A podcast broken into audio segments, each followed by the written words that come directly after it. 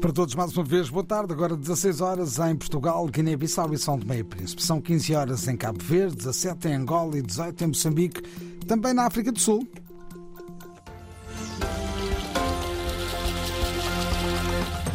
As notícias com António Simões na RDP África. A Renamo exige ao governo moçambicano que inicie um processo de diálogo com os grupos armados a operar na província de Cabo Delgado. O maior partido da oposição afirma que, perante o agudizar da violência e a incapacidade das Forças Armadas nacionais e estrangeiras em acabarem com os ataques, chegou o momento do Executivo tomar ações eh, pela paz, Orfeu de Salzboa. Em conferência de imprensa, Renamo fez ouvir face ao recrudescimento da violência em Cabo Delgado.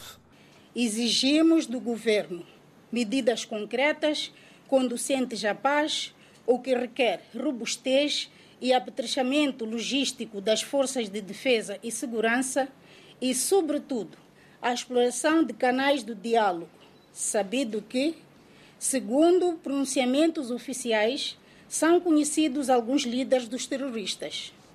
Através da sua secretária-geral Clementina Bomba, a Renamo manifesta preocupação com o alastramento da violência. Neste mar de sofrimento, e passados cerca de sete anos, inquieta a todos nós o crescente nível de violência e a incapacidade das Forças Armadas nacionais e estrangeiras de acabar com os assassinatos, as destruições e muito menos a não identificação de quem são os autores desta guerra e as suas motivações. A secretária-geral da principal força política da oposição em Moçambique, que se recusou a falar da vida do partido, apelou à solidariedade dos moçambicanos para com as vítimas dos ataques extremistas em Cabo Delgado.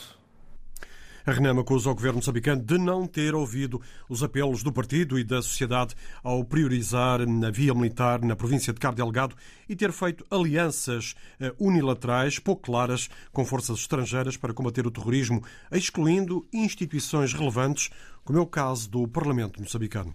Os Estados Unidos propõem para discussão na reunião dos ministros das Finanças do G7 a utilização dos fundos russos congelados no Ocidente para apoiar financeiramente a Ucrânia. Segundo apurou o comentador pan-africano José Gonçalves, o encontro antecede a reunião dos governadores dos bancos centrais e dos ministros das Finanças dos países do G20 que decorre no âmbito da Cimeira do Rio de Janeiro, no Brasil. A reunião dos ministros das Finanças e governadores de bancos centrais do G20 aguarda que os seus membros que fazem parte do G7 terminem a sua reunião em separado. Nesta reunião em separado do G7, o tema principal, ou provavelmente tema único, será a proposta norte-americana de utilização dos lucros gerados por bens russos congelados para apoio à Ucrânia. Aliás, o ministro ucraniano das Finanças deverá participar dessa reunião por videoconferência. Quanto ao G20, a reunião deverá muito provavelmente começar depois do almoço em hora do Brasil.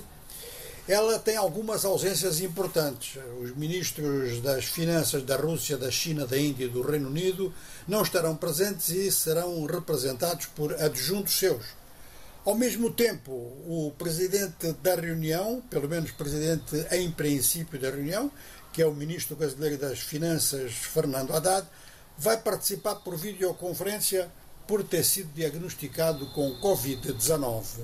Ministros das Finanças e governadores dos bancos centrais dos países do G20 reúnem-se esta tarde na cimeira que decorre no Rio de Janeiro, no Brasil. Cabo Verde é o destino internacional em destaque na Bolsa de Turismo de Lisboa, um evento que contou hoje com a presença do eh, Primeiro-Ministro cabo-verdiano. Ulisses Correia Silva reafirmou que uma das metas eh, de Cabo Verde é atingir a entrada de um milhão de turistas ainda este ano. Vamos atingir, nós uh, estamos já nos 900 mil, uh, terminamos o ano no 2023 uh, com uma boa dinâmica.